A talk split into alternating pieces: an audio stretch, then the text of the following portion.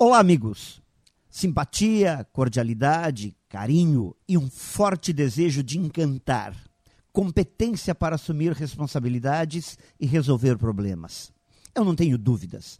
São as mais fortes armas para conquistar clientes e mantê-los fiéis. Lugares onde as pessoas agem assim sempre são os melhores lugares para gastarmos nosso dinheiro. E vejam só, Agir com simpatia, ser cordial na relação, agir de forma a demonstrar total interesse na necessidade, no desejo que um cliente tem, não custa nada. Não depende da situação da empresa, não depende da conjuntura econômica, da situação de mercado, nada disso. Disponível a todos que queiram usar.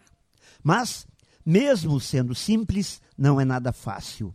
Não fosse assim, não teríamos tantas empresas com problemas de atendimento e relacionamento com seus clientes. Mas onde está o X da questão? Creio que somente consegue atender realmente bem, encantando clientes, entrando em conexão com eles, pessoas que se identificam com o que estão fazendo, que não estão trabalhando por obrigação.